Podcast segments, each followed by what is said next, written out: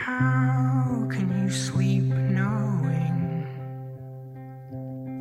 that you'd be much better off there with him? And promising to never let me in.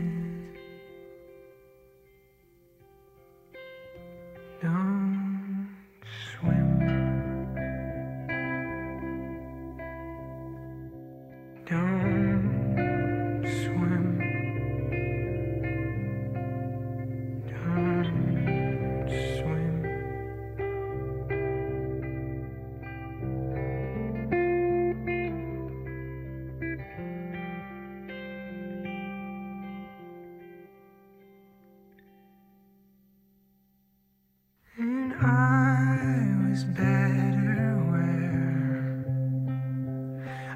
was miserable. Why didn't you leave me there? And I love you, please don't go. But don't just sit there looking like you know that I'm the one that kept you from your home.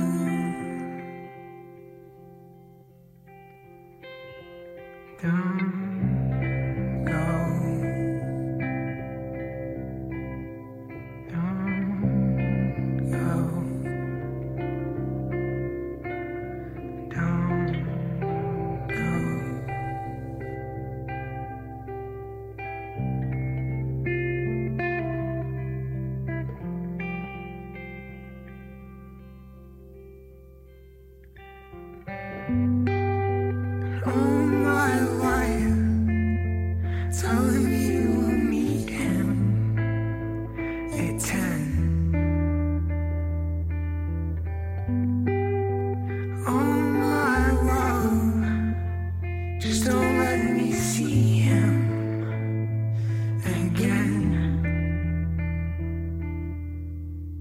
just don't think I